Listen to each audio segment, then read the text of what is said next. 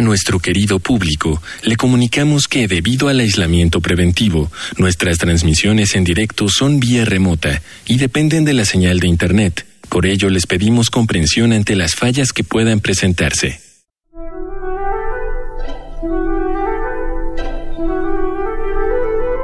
Radio UNAM y el Programa Universitario de Bioética presentan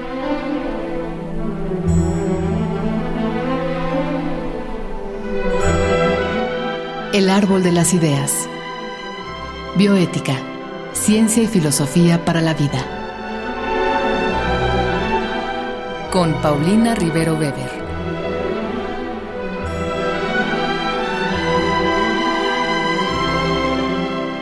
Un gran saludo a todos nuestros radioescuchas. Yo soy Paulina Rivero Weber, directora del Programa Universitario de Bioética, y en esta ocasión estamos al aire para hablar de un tema que yo creo que a todos nos apasiona, que es Darwin y la evolución desde el punto de vista de la bioética. Y para ello vamos a contar con la presencia de un especialista, que es el doctor Juan Manuel Rodríguez Caso, a quien agradezco mucho estar con nosotros. Y de manera previa vamos a escuchar la cápsula que el Publi Radio UNAM han preparado para ustedes. Pocos nombres son tan importantes para la ciencia moderna como el de Charles Darwin. A pesar de que ya desde Copérnico había comenzado a quedar claro que no somos el centro del universo, Darwin demostró de manera contundente que nuestra especie no ocupa tampoco un lugar especial ni privilegiado en la naturaleza. Y desde entonces, hoy sabemos que somos un planeta más entre otros planetas y una especie más entre especies. Durante siglos, los teólogos y naturalistas habían creído que las especies eran inmutables y que habían sido creadas por Dios desde el inicio de los tiempos. Argumentaban, por ejemplo, que un órgano tan sofisticado como el ojo solo podía haber sido diseñado por un ser divino e inteligente. Sin embargo, Darwin vino a demoler esas creencias al demostrar que no hace falta recurrir a causas sobrenaturales para explicar la enorme diversidad y complejidad del mundo natural. Si bien Darwin no fue el primero en hablar de cambio y evolución en los seres vivos, sí fue el primero en proporcionar un mecanismo eficaz que explicaba este proceso, desarrollando la teoría de la selección natural. De una manera sencilla, este principio nos dice que en una población se producen variaciones de manera azarosa en las características de los organismos, algunas de las cuales les permiten estar mejor adaptados a su entorno. Con el tiempo, los organismos mejor adaptados tienden a dejar un mayor número de descendientes y así prosperan las especies. Para ilustrar esta teoría, pensemos en una población de conejos que de pronto se ve afectada por una terrible epidemia. Mientras que algunos de estos animales perecen rápidamente, algunos otros sobrellevan mejor la enfermedad debido a que su sistema inmune está mejor preparado. Si además dicha característica es heredable, con el tiempo habrá más conejos resistentes a dicha enfermedad. La teoría de la evolución de Darwin fue tomando forma a lo largo de muchos años, hasta que finalmente vio la luz en su libro El origen de las especies en 1859. Entre las ideas en que se inspira se encuentran las del pensador Thomas Malthus, así como en las numerosas evidencias empíricas de los registros fósiles, las similitudes morfológicas, las homologías y las similitudes en el desarrollo embrionario de las especies. Hoy en día, contamos además con evidencias provenientes de la bioquímica y del estudio del ADN que compartimos todos los seres vivos. Así, podemos decir que a partir de los postulados de Darwin, quedó claro que muchas de las características y funciones presentes en los seres vivos son resultado de un proceso evolutivo de millones de años, y que no hace falta recurrir a explicaciones sobrenaturales para entenderlas. Sin embargo, hay que enfatizar que la evolución biológica no implica ningún tipo de progreso o perfeccionamiento moral. Se trata más bien de un devenir azaroso y ciego, sin una finalidad específica. Las especies que existen hoy no son mejores que las de ayer, sino simplemente diferentes. Les decía yo que estamos con el doctor Juan Manuel Rodríguez Caso. Él es licenciado y maestro en ciencias biológicas de la UNAM y es doctor en historia y filosofía de la ciencia por la School of Philosophy Religion and History Science en la Universidad de Leeds del Reino Unido. Y bueno, pues hoy nos va a acompañar. Él actualmente realiza una estancia postdoctoral en la Facultad de Filosofía y Letras de nuestra universidad es miembro del Sistema Nacional de Investigadores y de muchas otras sociedades científicas internacionales. Y bueno, sus principales áreas de interés son la historia del darwinismo, el diálogo entre ciencia y religión, que ha tomado tanta importancia en nuestros días, y el desarrollo de la antropología victoriana. Y hoy se encuentra aquí para platicar con nosotros sobre este tema, Darwin y la evolución. Juan Manuel, gracias por aceptar esta invitación. Muchísimas gracias, doctora Rivero, por la invitación. Muchísimas gracias al PUB y por abrir este espacio. Eh, estoy encantado de estar aquí. Gracias. Ay, qué bueno, qué bueno, Juan Manuel.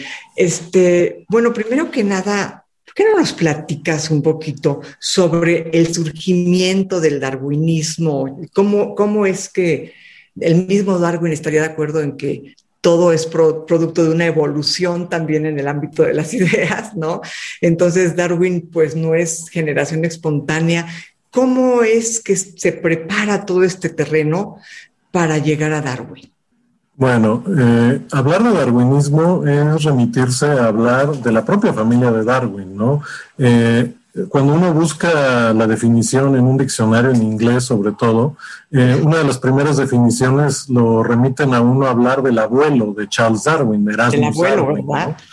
De hecho, una de las primeras ideas de, sobre el cambio de las especies a lo largo del tiempo, por lo menos en el ámbito de Inglaterra, se le debe precisamente al, abuelo, a Erasmus Darwin, ¿no? quien a través de, su poesía, de una manera un poco muy sutil en ocasiones, ya dejaba entrever ideas que posteriormente fueron muy importantes para su nieto, pero para una gran generación de naturalistas británicos, ¿no?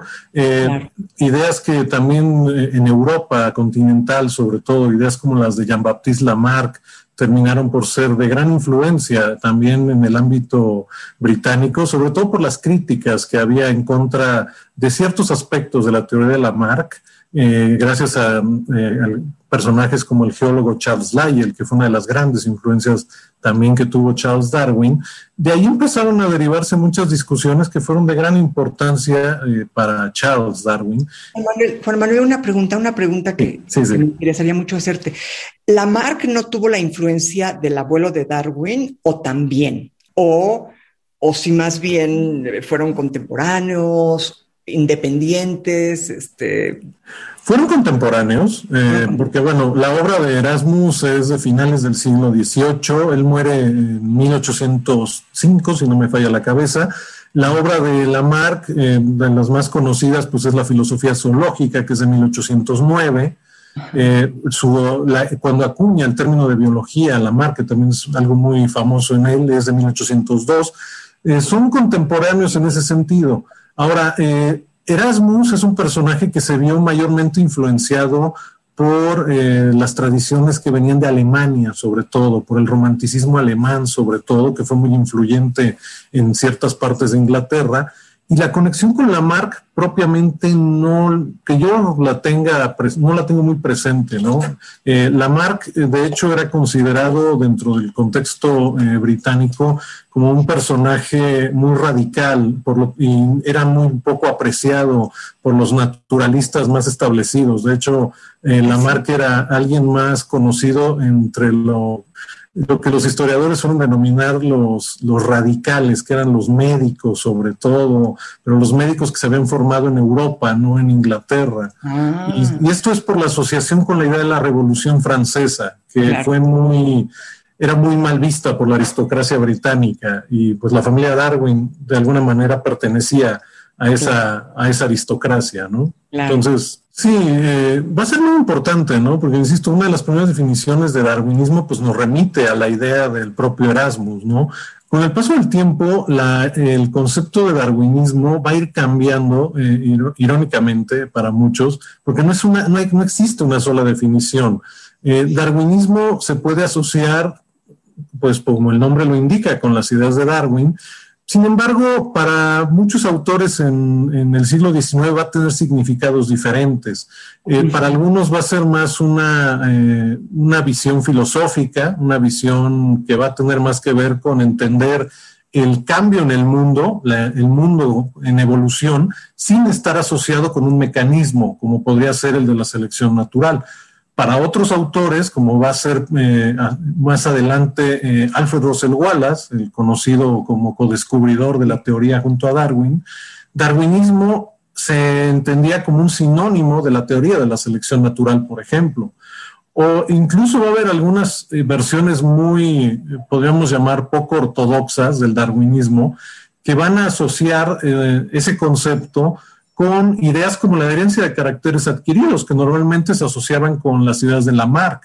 Entonces, es un concepto que a veces, aunque parezca que remite a las ideas de Darwin, tal cual, dependiendo de los autores en el siglo XIX, va a haber una comprensión bastante variable de qué era el darwinismo, ¿no?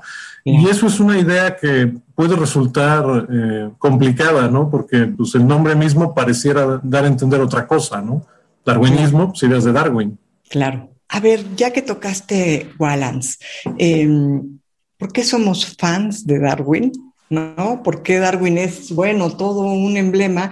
Y gente como Wallace, que, finalmente aportó tanto, que, que, fue contemporánea a Darwin y que luchó contra la pobreza, contra tantas cosas, ¿por qué Wallace más bien la gente no lo conoce?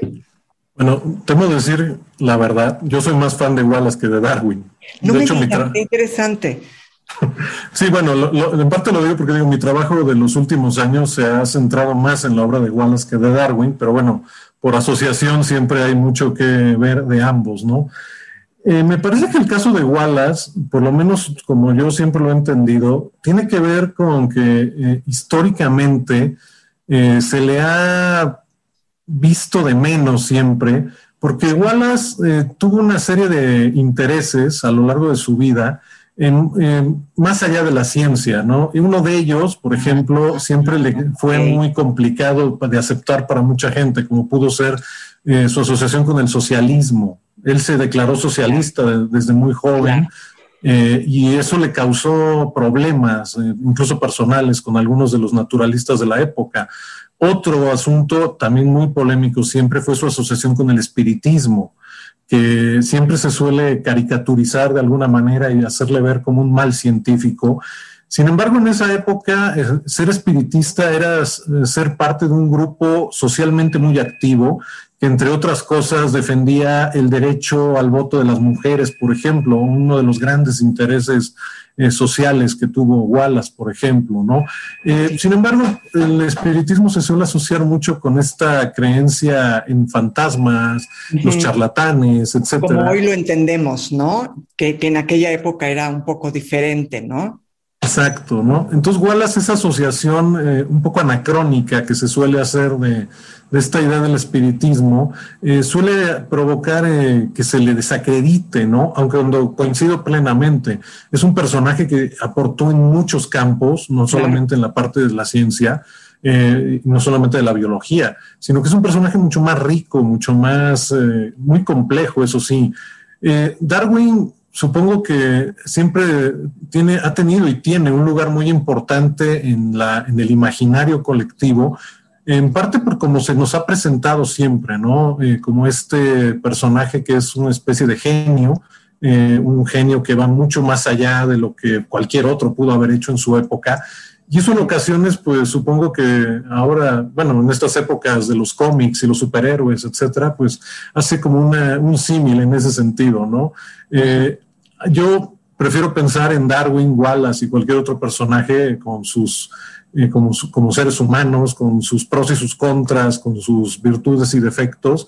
Creo que eso tiene un poco que ver con la imagen que se tiene de Darwin y de Wallace y de cualquier otro personaje, ¿no? A ver, si te preguntáramos eh, cuál es la contribución más importante, por ejemplo, de Lamarck, que luego ha sido cuestionado y que incluso a mí me ha tocado ver algunos eh, biólogos hablar de la marca con un poco de un tono de burla, digamos, ¿no? Este, que no entiendo porque finalmente uno lee a la marca y dice, bueno, este hombre está diciendo algo sumamente importante, ¿no? No coincide con Darwin, tiene ideas un poco extrañas, pero que a lo mejor también tienen algo de verdad, esta idea de las jirafas eh, haciendo el esfuerzo por, digo, finalmente, ¿quién nos dice que eso no también tuvo algún impacto en la evolución? ¿No? O sea, no, no, lo sé, a lo mejor estoy diciendo una barbaridad, pero a lo mejor en biología hay quien, quien lo considera. ¿Cuál sería la, aportación fundamental, digamos, de, de Lamarck, de Wallace y de Darwin? ¿Qué sería como ese gran diferencial que hace que Lamarck sea Lamarck, que hace que Wallace sea Wallace y Darwin sea Darwin, ¿no? bueno, eh, cronológicamente, digo, el caso de Lamarck, me parece que la aportación más importante que hace es eh, consolidar la idea de una evolución naturalista, una evolución materialista.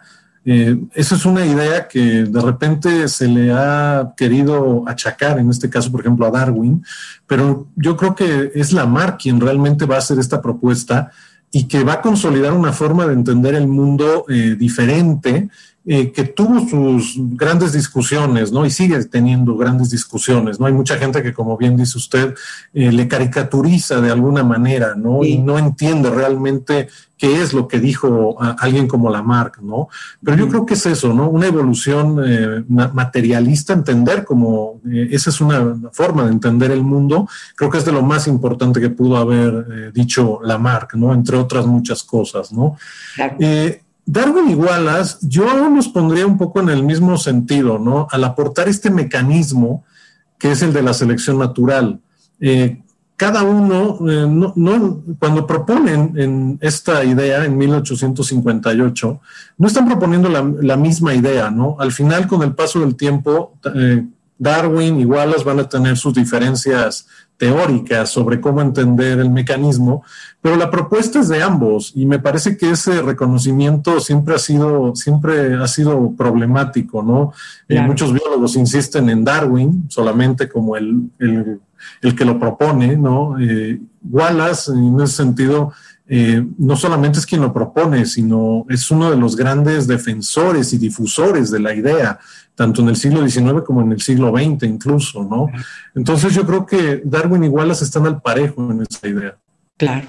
Ahora, este, digamos, entonces podemos decir uh, que Lamarck ya había dado con la idea de evolución, sin embargo, tanto Wallace como Darwin eh, explicitan uno de los mecanismos de la evolución. Pero yo aquí te quería comentar, Em, a mí me gusta mucho cómo escribe Darwin. La gente cuando lo digo pues, se sorprende mucho porque dicen que no era buen escritor.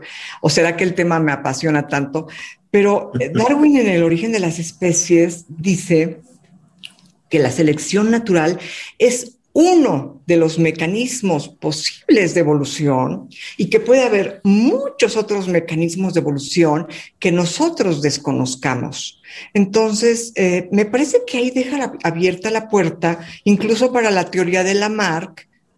Quizá, en efecto, como pensaba Lamarck, el esfuerzo cotidiano de un animal por alcanzar un fruto alto termine influyendo genéticamente, ¿no? o estoy diciendo una barbaridad. No, no, no, no, eh, es, es, cierto. Darwin, eh, a diferencia de Wallace, eh, siempre se le suele denominar como un pluralista en términos de explicación evolutiva, porque efectivamente eh, aunque eh, siempre va a ser muy importante para Darwin eh, la selección natural como explicación, siempre en el origen de las especies o en el origen del hombre también, una de, otra de sus grandes obras, siempre hace mención de la importancia que pueden tener otros mecanismos como pueden ser los denominados lamarquianos, la herencia, la herencia de caracteres adquiridos o la influencia del ambiente. Esto que nos comentas estaría también abriendo la puerta a Kropotkin, ¿no? Sí, claro, de hecho, o sea, eh, Darwin en ese sentido, insisto, siempre fue eh, mucho más abierto a esas explicaciones, a otras explicaciones, a cuando no las conociera, a diferencia de Wallace, que se centró única y exclusivamente en la selección natural, ¿no? Ok, ajá, qué interesante. Ahora, cuéntanos un poco sobre algo que tú has trabajado, que creo que es, híjole, un tema muy, muy actual, las relaciones entre ciencia, evolución y religión. Entonces, son relaciones peligrosas. Sí, suelen ser peligrosas, ¿no? Sin embargo, bueno, eh, aún eh, en el caso mismo de Darwin siempre hay cosas que contar en ese sentido que a veces pueden resultar eh, polémicas, ¿no? Sin embargo, muchas veces, por ejemplo, cuando se habla de Darwin y su idea de cómo él, entendía la evolución, y su relación con temas como, por ejemplo, el origen divino de, la naturaleza o cosas por el estilo, siempre se suelen asumir ideas como que Darwin defendía visiones materialistas. Sin embargo, eh, cuando uno revisa la correspondencia, que es muy rica la correspondencia de Darwin, más de 12.000 cartas o 15.000, dependiendo de la cuenta, se encuentran unas cartas muy interesantes en las cuales a preguntas expresas, cuando alguien le decía, bueno, Mr. Darwin, ¿es usted ateo? Él respondía que no, que nunca lo había sido, que él había variado, que había tenido dudas y cosas por el estilo, pero que él que nunca había sido ateo en el sentido de negar la existencia de Dios. Eh, él fue tuvo muchas dudas. El ambiente en el que vivió eh, familiarmente y socialmente propiciaron grandes discusiones eh, en términos eh, religiosos, teológicos. Él no fue partícipe activo, pero siempre la correspondencia, insisto, es muy rica en cuanto a las discusiones que tenía por ese medio con, con otros personajes, ¿no? De temas de interés, sobre todo teológico, como el caso del botánico Asa Gray, que en Harvard, que durante muchos años fue uno de sus referentes para discutir temas de teología natural. Eh, Darwin siempre manifestó dudas. Públicamente era, eh, algunos de sus biógrafos dicen, ambiguo en cuanto a sus manifestaciones, ¿no? en ese sentido. Pero él en privado siempre solía ser muy cauto y muy respetuoso, sobre todo, de las creencias de otros, ¿no? A pesar de que dentro de su entorno había gente muy radical, como el llamado Bulldog, Thomas Huxley, por ejemplo. pero en ese sentido no debe de sorprendernos que esté enterrado en, en un lugar religioso. Eh, se nos va a acabar el tiempo, estamos a punto de, de quedarnos sin tiempo. ¿Qué es lo que tú nos podrías decir que no quisieras que se quedara en el tintero respecto a la evolución? Es un tema del que todo el mundo tenemos que saber un poquito más. Yo creo que independientemente de filias y fobias que se puedan tener en torno a estos temas, creo que es, importante que, que, la gente en general, no solamente quienes nos hemos dedicado a la biología o a la filosofía o la historia, sepamos más de esto y sobre todo leer a gente como Darwin. Eh, eh, yo creo que es un autor que hay que leer más, lo mismo que Lamarck, lo mismo que creo que hace falta leer más a estos personajes. Creo que ahí hay muchas respuestas a muchas preguntas científicas y humanistas que de repente podamos llegar a tener, ¿no? Yo creo que esa, esa sería la idea, ¿no? Hay que, hay que saber más sobre esto. ¿Y tú estarías de acuerdo con que llamemos a esas ideas teoría de la evolución? Porque, por ejemplo, el doctor Sarucán insiste mucho en que, pues, ¿por qué teoría? Esto es que es una la evolución está a los ojos de todos, está ante la vista de todos. Seguimos hablando de una teoría como si fuera algo que no se ha comprobado. ¿Tú estarías de acuerdo con esta idea? Yo, yo soy de los que considera que hay que hablar de teorías para explicar el hecho de la evolución. Yo creo que eh, independientemente, eh, eso creo que siempre es algo que se discute mucho, ¿no? La evolución es un hecho y hay formas de explicarlo, ¿no? Hay teorías. Yo creo que eso es algo que hay que siempre tener claro, eh, más allá de, insisto, de la afinidad que puede tener uno por cierta explicación o por cierto autor. Hay diferentes maneras, ¿no? Y más ahora, en la biología actual, están estas discusiones de lo que se conoce como la síntesis extendida, que busca, entre otras cosas, incorporar diferentes explicaciones a lo que ya se sabe, por ejemplo, con teorías como la de Darwin y Wallace, incluso la de Lamarck, etcétera, ¿no? Entonces... O incluso teorías que, aparentemente pueden ser contradictorias, como es la idea de la lucha entre las especies y la idea de la cooperación entre las especies de, de Kropotkin, ¿no? O sea, finalmente es sorprendente cómo cuando como humanidad aprendemos más cuando escuchamos al otro y sacamos provecho de su perspectiva a cuando somos críticos ante él, ¿no? Finalmente, eh, estas dos perspectivas que podrían y que se interpretaron como opuestas, como radicalmente incompatibles, pues hoy las vemos.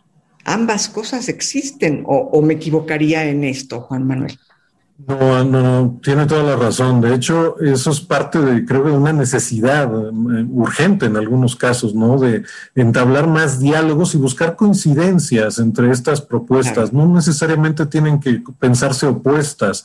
Explican diferentes niveles de, de lo que es el hecho de la evolución. Eh, no necesariamente se contradicen, al contrario, se pueden llegar a complementar. Yo creo que eso es algo que de repente hace falta, ser, ser más plurales en cuanto a cómo entender las explicaciones eh, científicas en este caso, ¿no? Claro. Y ya con base en lo que tú nos has este, platicado, diríamos que el darwinismo tendríamos que entenderlo como una serie de teorías, no todas eh, de, Charles Darwin, sino de Wallace, de Lamarck, del mismo Kropotkin, de, varios autores, y se ha condensado todo ese cúmulo de teorías bajo el concepto darwinismo. ¿Sería esto un poco lo que tú nos dirías? Sí, eh, de hecho, en términos generales estaría yo por esa idea, ¿no? Darwinismo no es una sola cosa, eh, sobre todo en el siglo XIX. Hay muchos autores que utilizaron el término para hablar de cosas que resultaron ahí sí contradictorias. Eh, y que por más que se asocie con las ideas de Darwin, ah, habría que ver lo que decía cada, cada, uno de estos autores, ¿no? Eh, eso sí, el hecho era buscar explicar la evolución, la transformación de las especies, desde diferentes trincheras en todo caso, ¿no? Pero siempre con, eh, la idea de poner eh, la importancia que tenía alguien como Darwin por delante, ¿no? Claro. Y caray, pues de alguna manera todo este brillo de su personalidad que nos cautiva y que a veces nos hace olvidar a los demás, ¿no? a, a, los que tanto contribuyeron y, pero creo que no es gratuito también, ¿verdad? Del brillo de su personalidad. De alguna manera también nos habla del compromiso que él tenía con, con sus ideas y, y de los conflictos que él tenía con las ideas del, del mundo en que nació, ¿no? Pero bueno, pues Muchísimas gracias. ¿Qué te puedo decir? He, disfrutado muchísimo esta plática. Ojalá nos des otra oportunidad de volver a, hablar de este tema que, caray, es muy, muy importante, ¿no? Este, ojalá más gente le entrara, como tú mismo has dicho, a este tipo de, de temas. Entonces, este, bueno, pues se nos ha acabado el tiempo. Yo nuevamente agradezco al doctor Rodríguez Caso haber aceptado esta invitación al diálogo, a ustedes por escucharnos, a Marco Lubián, nuestro productor, muchas gracias, y en controles técnicos, gracias a Francisco Hernández Tirado. Escuchamos la voz de Gisela Ramírez en la cápsula, cuyo guion contó con la adaptación de Mario Conde al texto original de Diego Dionisio Hernández y se despide de ustedes su servidora Paulina Rivero Weber. Muchas gracias.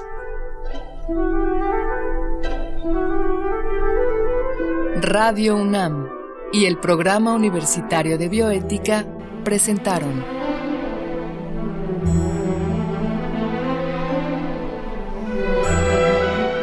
El Árbol de las Ideas. Bioética, Ciencia y Filosofía para la Vida. Con Paulina Rivero Weber.